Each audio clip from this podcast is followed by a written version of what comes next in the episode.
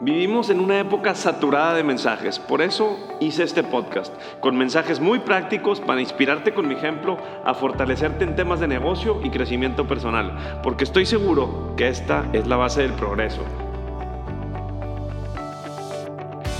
Por favor comparte este podcast con alguien más, suscríbete a mi newsletter y ayúdame a inspirar a más gente. Solo así lograremos un impacto más grande. Soy Gus Marcos y esta es mi historia y la historia de los que estamos cambiando nuestro mundo. Gracias por ser parte de ella.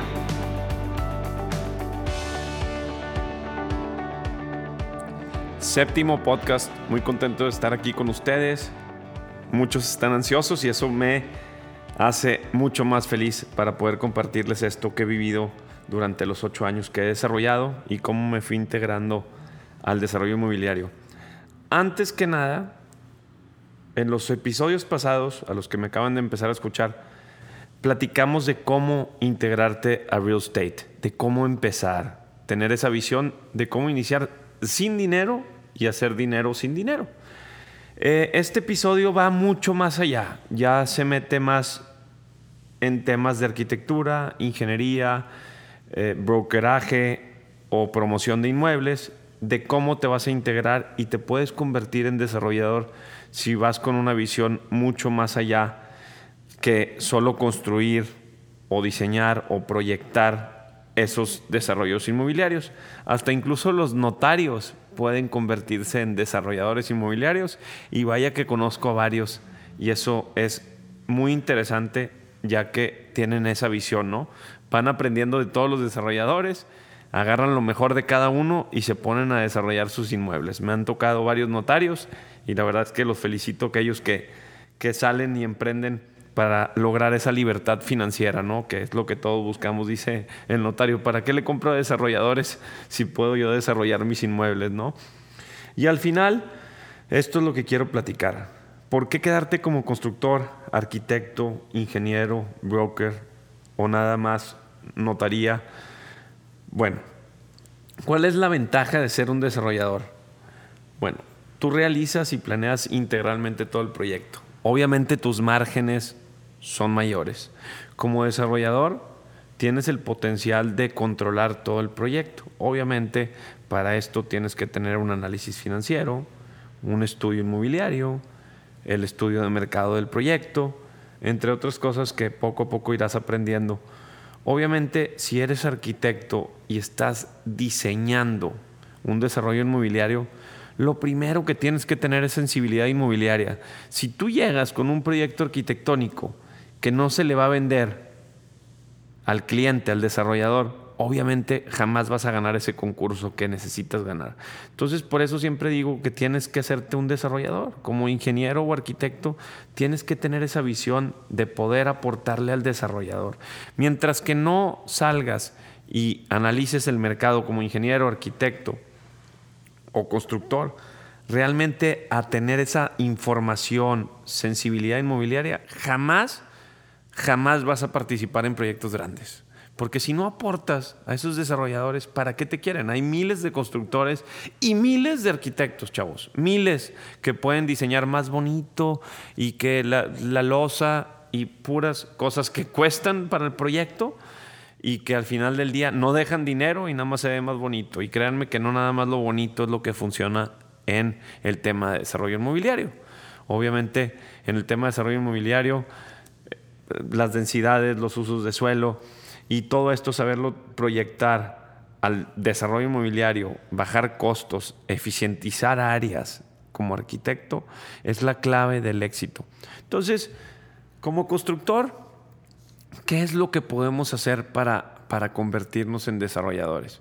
Obviamente siempre tenemos la información de los desarrolladores porque nos llegan las licitaciones y me dices, oye Gus, ¿cómo puedo ir escalando la constructora? ¿no? ¿Cómo puedo irme metiendo a proyectos inmobiliarios grandes? ¿Cómo encontrar la manera e ir, haciendo el prestigio? Pues muy fácil, obviamente nosotros empezamos con casas, eh, mi padre empezó con casas y poco a poco mi hermano y su servidor han llevado a la empresa a la edificación vertical y cómo nos fuimos integrando estos proyectos, haciendo obviamente mejoras en cada proyecto y aportando.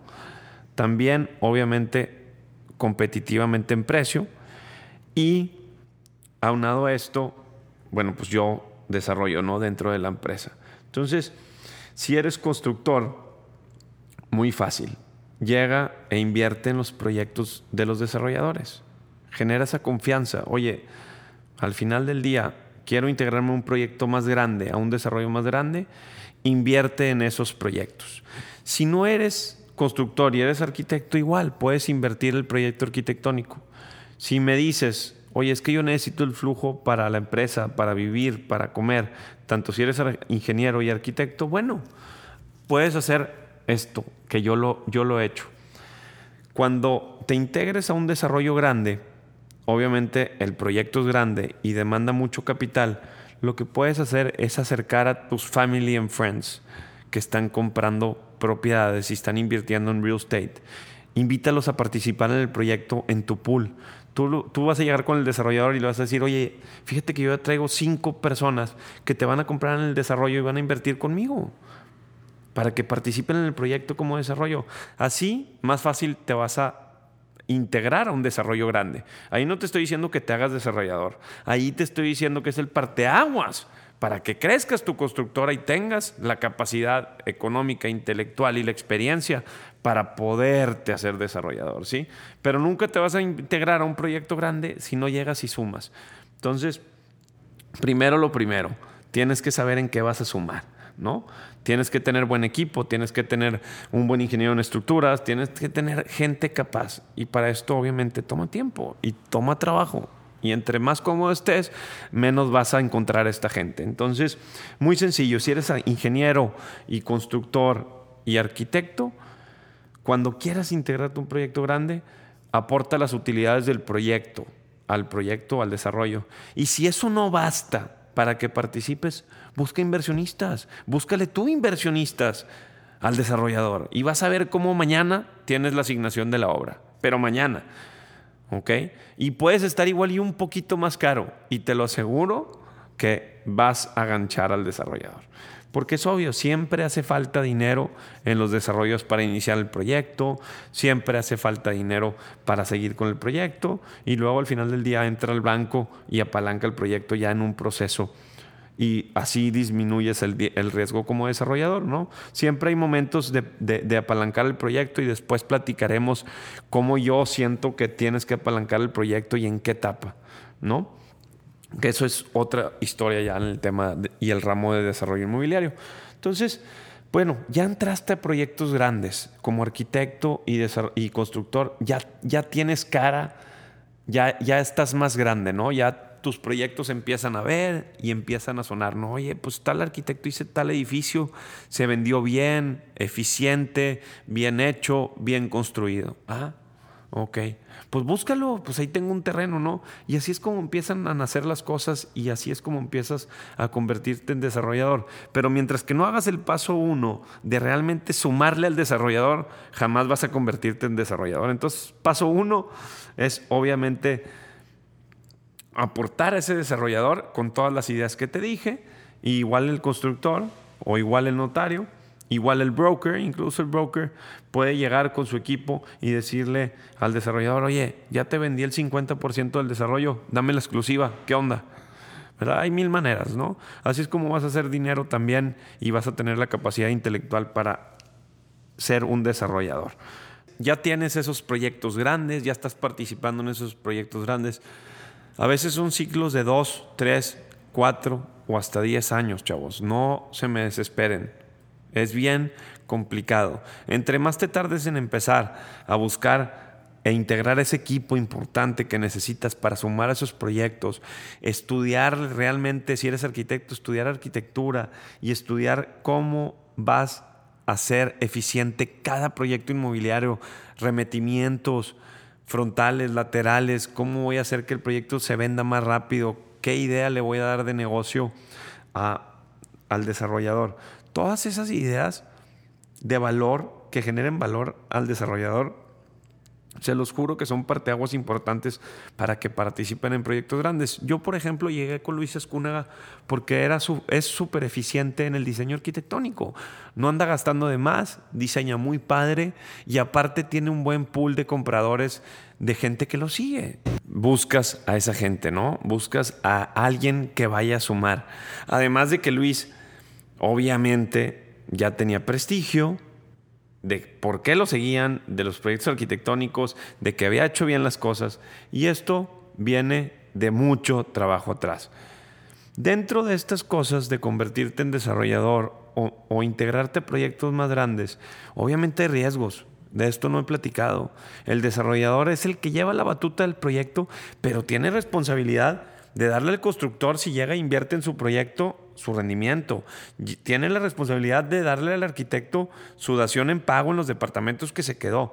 Y aparte, a los 100 o 200 o 300 clientes que le están comprando departamentos, el área comercial, el área residencial. Chavos, si van a ponerse a desarrollar es una responsabilidad enorme. La verdad es que es muy desgastante. Así que desde, desde el principio hay que mentalizarnos que si somos arquitectos, somos ingenieros y constructores, que ya de por sí es desgastante, un desarrollador tiene el compromiso mucho más allá porque es el que viene y al final del día paga a todos, ¿no?